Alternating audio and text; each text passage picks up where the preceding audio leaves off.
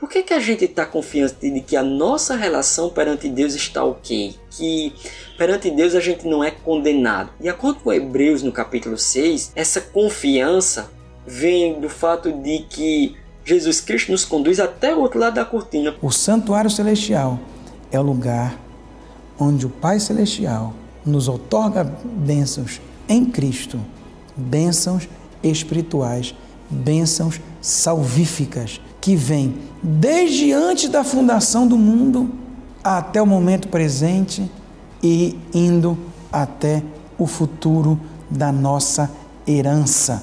Os nossos sacrifícios não são para produzir salvação. Isso é exclusividade do sacerdócio de Cristo. Mas os sacrifícios que nós oferecemos são sacrifícios de adoração, sacrifício de louvor. E aqui o louvor está ligado aos lábios que confessam o seu nome.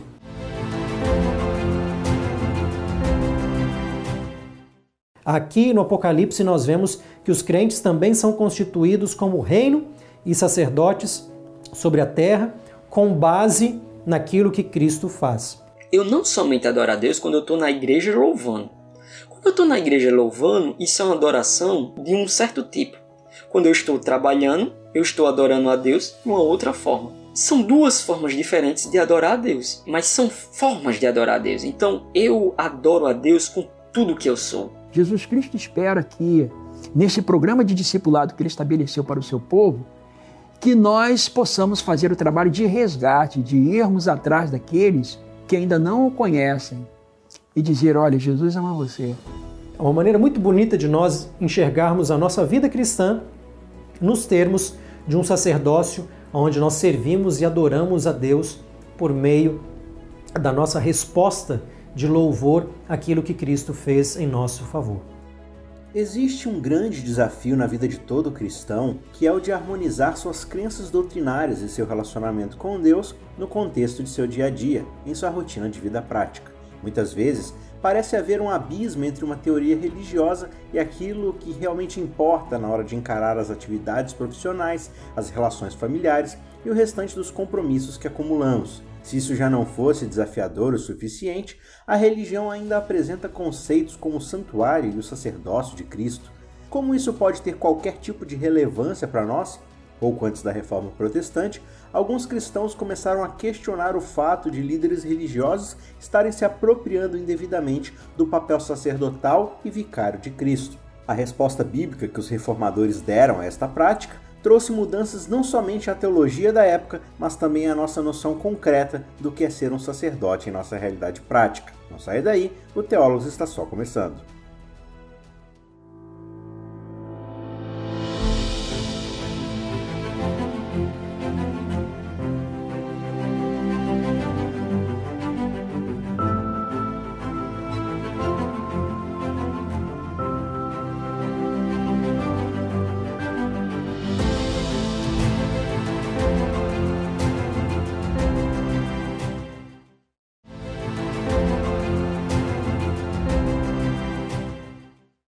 A gente comentou um pouquinho que é, Hebreus prioriza o sacerdócio de Cristo, chama só Cristo explicitamente de sacerdote, mas implicitamente também considera os crentes sacerdotes, pela linguagem de entrada no santuário e também pela linguagem de oferecimento de sacrifícios de louvor, sacrifícios de adoração. Essa mesma linha de sacrifícios de louvor e adoração elas podem também ser vistas em outros livros do Novo Testamento. Eu destaco como exemplo aqui Filipenses capítulo 4, verso 18. Filipenses capítulo 4, verso 18. Veja só o que Paulo diz aqui. Ele fala sobre o contexto é, de como que a igreja de Filipos é uma igreja generosa que ajuda com recursos financeiros a pregação do evangelho. E Paulo diz o seguinte no verso 18: Recebi tudo e tenho até de sobra. Estou suprido, desde que Epafrodito me entregou o que vocês me mandaram, que foi a ajuda financeira. E o texto diz assim: que é uma oferta de aroma agradável, um sacrifício que Deus aceita e que lhe agrada. Implicitamente, os crentes de Filipos, os filipenses, estão sendo chamados de sacerdotes, porque com a ajuda e o aporte financeiro que eles estão dando para Paulo e para a pregação do evangelho, eles estão oferecendo um sacrifício a Deus de aroma agradável. Esse é um sacerdócio de adoração a Deus por meio da, de ofertas aqui ofertas financeiras. Nesse mesmo livro, nós temos uma outra aplicação da linguagem de sacrifício oferecida pelos crentes. E aqui a pessoa que oferece é o próprio Paulo. Ele diz assim: Entretanto, mesmo que eu seja oferecido como libação sobre o sacrifício e o serviço da fé que vocês têm, fico contente e me alegro com vocês. Aqui Paulo parece dar a ideia de que sua morte ou seu martírio, a sua vida sendo dada em prol do evangelho de maneira bastante literal, ela é vista como um, um sacrifício. É, Paulo está sendo aqui um sacerdote a oferecer a si mesmo a sua vida em prol do evangelho. A mesma ideia a gente pode encontrar em 2 Timóteo, no capítulo 4, verso 6, e aqui sim Paulo percebe que o seu martírio está se aproximando, sua morte está se aproximando. E ele diz: Quanto a mim, já estou sendo oferecido por libação, e o tempo da minha partida chegou. Note que libação também é uma linguagem de sacrifício. Ele está dando a sua vida, literalmente, em prol do Evangelho. Essa vida não, não tem caráter salvífico como tem a entrega da vida de Cristo Jesus, mas ela, ela é sacerdotal no sentido de que é, um, o sacrifício da sua vida é uma adoração ao Senhor em prol do Evangelho. Uma vida a serviço de Deus é o verdadeiro sacerdócio atribuído aos crentes que foram remidos pelo sacerdócio de Cristo. Uma vida de piedade, amor abnegado, serviço ao próximo e santificação diária é a única resposta possível a tamanho sacrifício oferecido na cruz e entregue ao Pai no santuário celestial.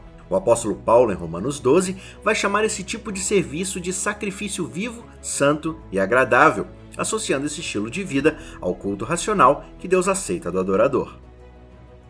Romanos, no capítulo 12, é, ele traz também essa, essa ideia. Portanto, irmãos, suplico-lhes que entreguem seu corpo a Deus por causa de tudo o que ele fez por vocês, que seja um sacrifício vivo e santo, do tipo que Deus considera agradável.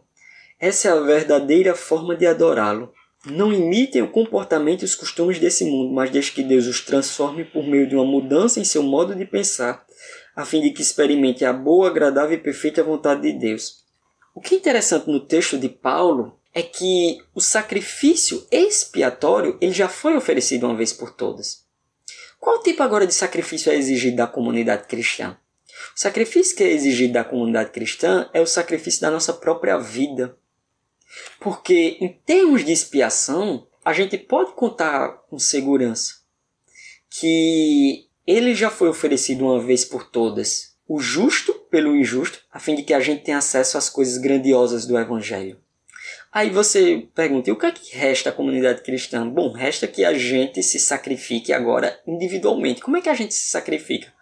Pelo nosso próprio corpo, pelas nossas próprias ações, pelos nossos próprios atos por nós mesmos. A gente sacrifica, em outras palavras, o nosso eu, a gente sacrifica o nosso ego. A gente agora passa a fazer com que tudo gire em torno da glória de Deus e não da glória de nós mesmos. Porque essa é a escolha que o cristão tem que fazer. Né? Ou as coisas giram em torno da glória de Deus, ou giram em torno da glória de si mesmo. Só que para girar em torno de Deus, ele precisa sacrificar-se a si mesmo. O sacrifício que é exigido do cristão não é um sacrifício expiatório. O sacrifício que é exigido do cristão é que ele mate não o Cordeiro de Deus, que tira o sacrifício do mundo, porque esse já morreu, mas que ele mate o eu, que ele mate a si mesmo. Paulo, aqui, ele diz: ó, oh, entreguem a, a vida de vocês, entreguem a existência de vocês como sacrifício vivo, santo e agradável a Deus. Esse é o culto, é esse é o tipo de adoração que Deus, que Deus quer. Então, é, como nós somos um conjunto de pedras vivas, então onde a gente anda, a gente adora. Né? A nossa vida é um tipo de adoração a Deus. Esse é o ponto de Paulo aqui. Né? Então, o, o que quer que a gente faça, a gente pode estar tá adorando ou não a Deus. A gente pode estar tá ou não sacrificando. Então é interessante por quê? Porque a ideia aqui de Paulo é que quando eu estou trabalhando, é, eu estou ali adorando a Deus com o meu trabalho. Eu não somente adoro a Deus quando eu estou na igreja louvando. Quando eu estou na igreja louvando, isso é uma adoração de um outro, de um certo tipo. Quando eu estou trabalhando, eu estou adorando a Deus de uma outra forma. São duas formas diferentes de adorar a Deus, né? É, mas são formas de adorar a Deus. Então eu adoro a Deus com tudo que eu sou. Né? Então qualquer atividade que eu for fazer, como eu sou um sacerdote, é uma atividade espiritual no fim das contas. Eu dou aula de filosofia, por exemplo. É, quando eu estou falando lá de Sócrates, Platão e Aristóteles, isso é uma atividade espiritual.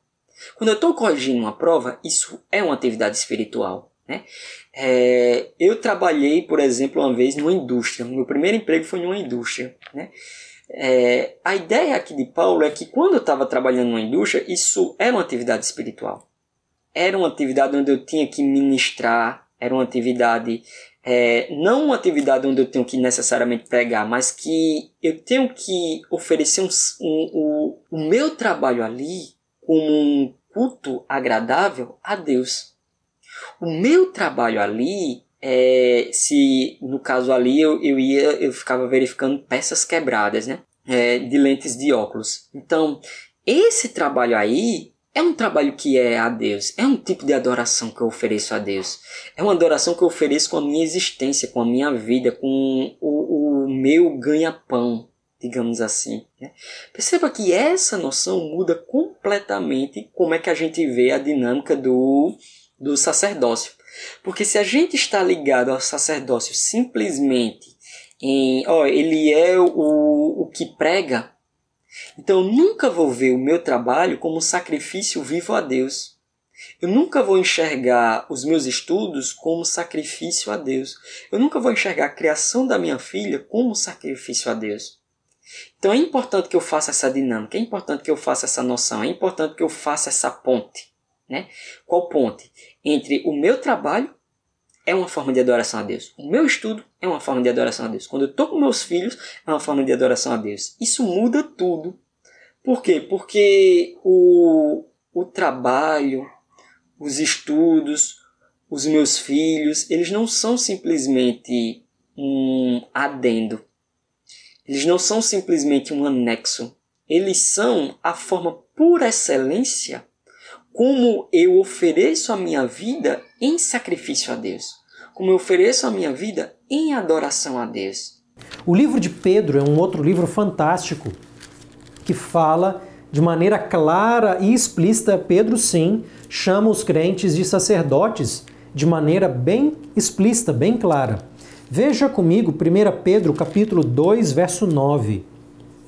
O texto diz assim: Vocês, porém, são geração eleita, sacerdócio real, nação santa, o povo de propriedade exclusiva de Deus, a fim de proclamar as virtudes daquele que os chamou das trevas para a sua maravilhosa luz.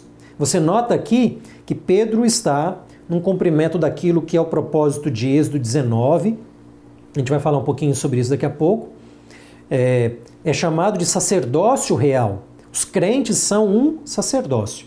E a, a principal caracterização desse sacerdócio nessa passagem tem que ver com a proclamação, tem que ver com a pregação, tem que ver com a exposição para as pessoas da, da, das virtudes divinas de chamarem os crentes das trevas para a sua luz. Quando nós proclamamos, quando nós pregamos, nós estamos também atuando como sacerdotes.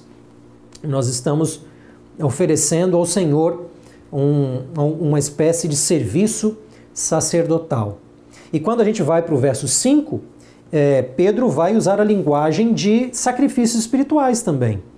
E ele vai dizer também: vocês, como pedras que vivem, são edificados casa espiritual. Nós somos uma espécie de santuário enquanto corpo de crentes. É, nós somos edificados casa espiritual para serem, para sermos sacerdócio santo, a fim de oferecermos sacrifícios espirituais agradáveis a Deus por meio de Jesus Cristo. Esse texto também é muito bonito ele chama, ele nos chama de, de, de casa espiritual, de, de templo, de, de santuário, mas também nos chama de sacerdotes e ele enfatiza a importância de nós oferecermos sacrifícios espirituais agradáveis a Deus, mas esses sacrifícios, à semelhança de Hebreus 13, não são oferecidos de maneira direta, muito pelo contrário. Eles são oferecidos por meio de Jesus. E aqui nós vemos novamente a dependência que o sacerdócio dos crentes tem do sacerdócio de Cristo Jesus. É por causa do sacerdócio dele, da mediação dele, que nós podemos ser aceitos diante de Deus com os sacrifícios espirituais. Vivendo um sacerdócio real, uma vez que somos uma raça eleita, nós também podemos mediar, mediar entre aspas, em favor de outros. Ou seja, Jesus Cristo espera que, nesse programa de discipulado que ele estabeleceu para o seu povo, que nós possamos fazer o trabalho de resgate, de irmos atrás daqueles que ainda não o conhecem e dizer: olha, Jesus ama você. Ele também quer salvar você. Ele quer ouvir você. Você tem alguma coisa para dizer? Você tem alguma inquietação? Ele está aí para ouvi-lo. Então é nesse sentido que nós somos sacerdócio real, raça eleita. Primeiro, pela liberdade que temos de nos aproximar dele sem nenhum mediador. E segundo, porque nós também, como pequenos sacerdotes de Cristo, podemos ouvir as pessoas e trazê-las e levá-las a Cristo. O papel sacerdotal dos crentes está completamente vinculado ao papel sacerdotal de Cristo. É por causa do valor expiatório e redentivo de seu sacrifício que somos transformados e nos tornamos aptos a exercermos o papel que fomos criados para exercer. Segundo o apóstolo Pedro, essa obra envolve mostrar ao mundo a grandeza, o amor e as virtudes do nosso grande sumo sacerdote, que deseja fazer por todos os seres humanos aquilo que ele já fez por nós, ou seja, nos tirar das trevas e levar para a luz. É interessante notar que essa ideia de dos crentes como sacerdotes é vista como um produto da obra de Cristo no livro de Apocalipse. Isso se encaixa muito bem com a ideia de que o sacerdócio e mediação de Cristo tem que ser visto como base para aquilo que é o sacerdócio dos crentes. Mas vamos observar a linguagem que Apocalipse traz do sacerdócio dos crentes. Eu começo com Apocalipse capítulo 1, verso 5. O texto diz assim: Da parte de Cristo Jesus, a fiel testemunha, o primogênito dos mortos e soberano dos reis da terra, aquele que nos ama e pelo seu sangue nos libertou dos nossos pecados. E agora sim, o verso 6. E nos constituiu reino, sacerdotes para o seu Deus e Pai.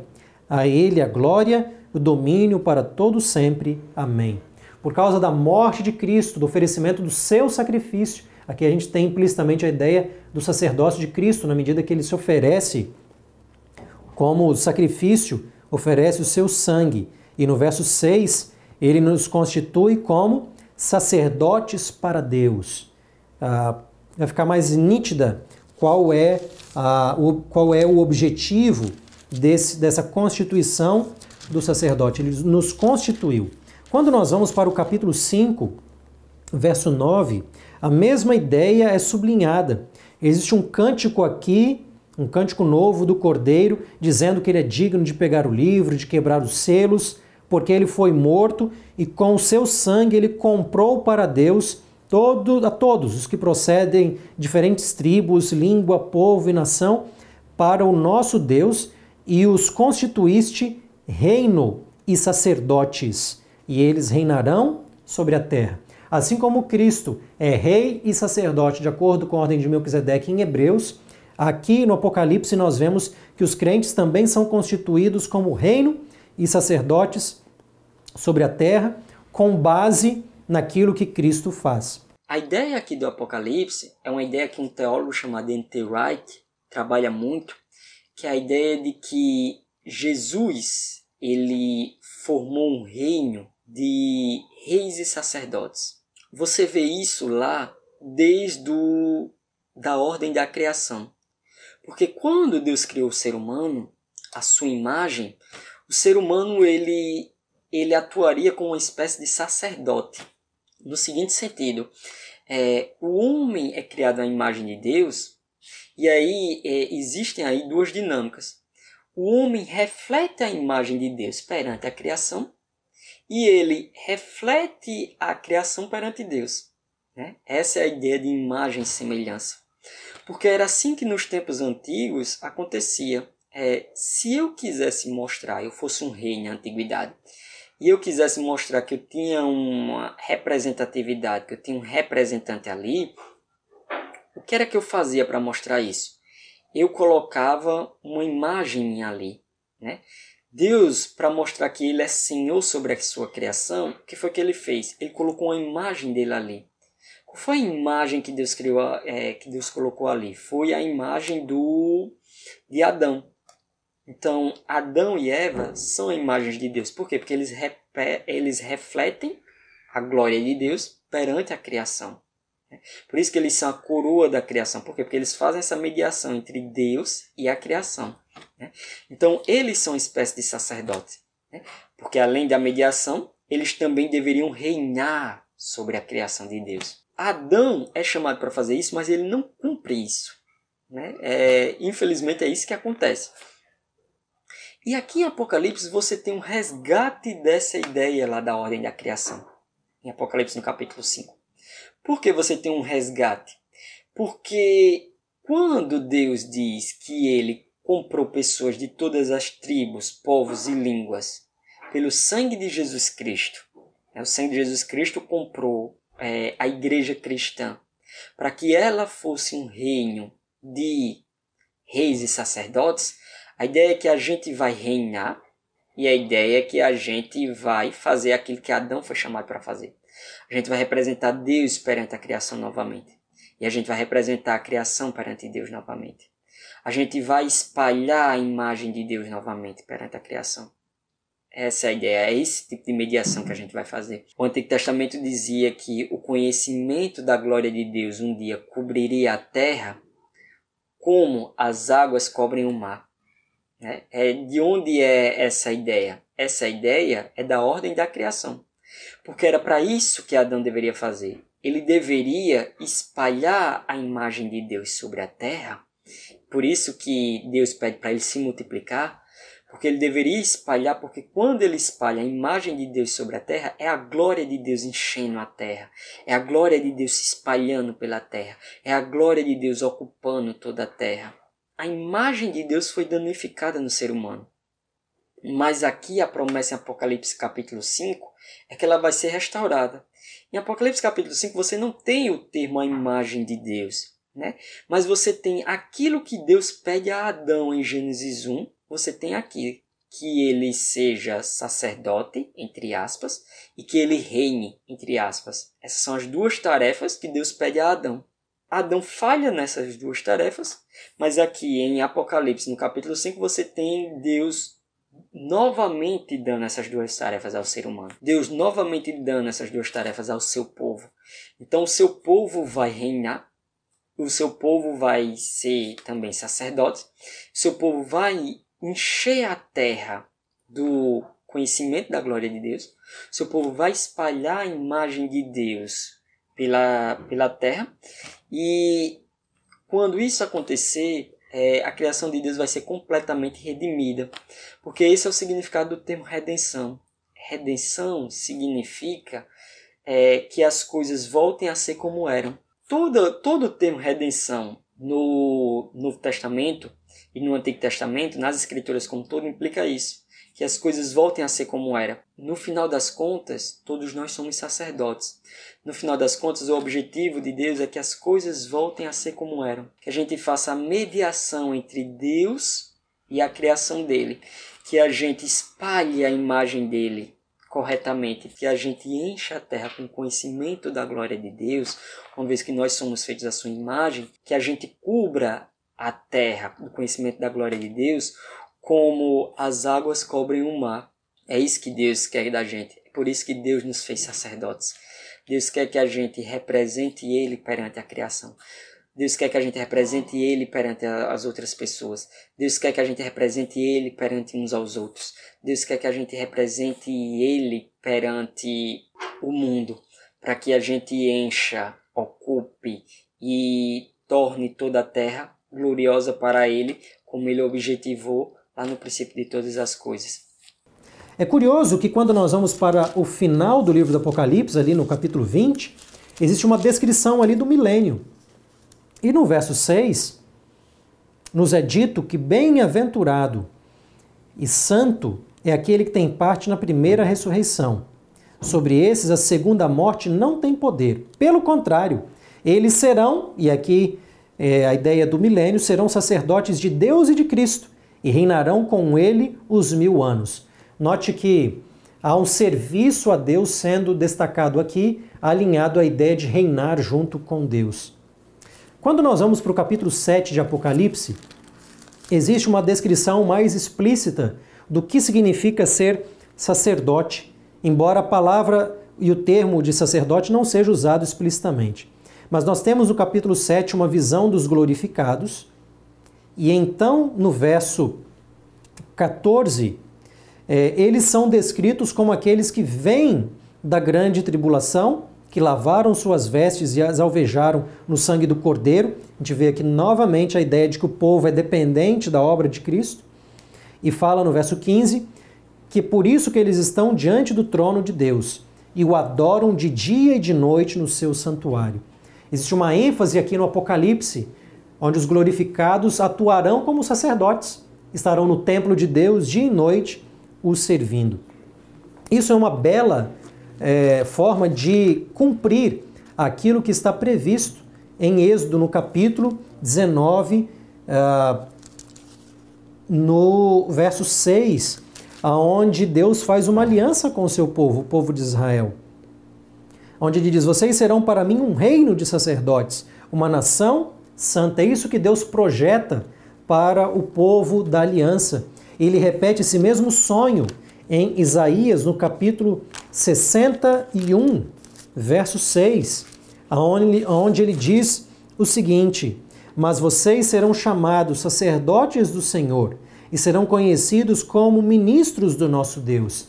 Esse quadro bonito aqui do Antigo Testamento, apontando para o povo como sacerdócio, ele é de maneira muito bonita elaborado e aplicado no Novo Testamento, especialmente como resultado daquilo que Cristo faz em seu sacerdócio. É uma maneira muito bonita de nós enxergarmos a nossa vida cristã nos termos de um sacerdócio onde nós servimos e adoramos a Deus por meio da nossa resposta de louvor àquilo que Cristo fez em nosso favor.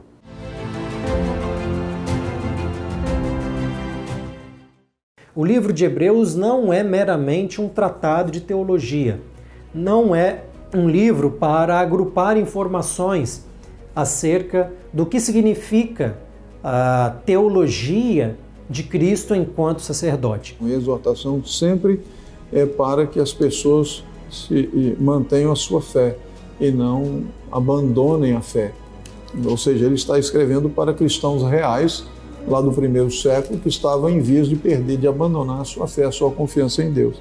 Ele aborda a respeito do sofrimento, porque eles estavam sendo perseguidos, eles estavam sofrendo, e ele apresenta a carta aos Hebreus como uma forma de esperança, uma mensagem de esperança para aquele povo que precisava sustentar essas verdades agora no Novo Testamento, sem titubear, sem perder a fé, sem perder a confiança. Hebreus é um discurso para encorajar os cristãos a não desanimarem e a se aproximarem de Deus por meio do sacrifício de Jesus Cristo.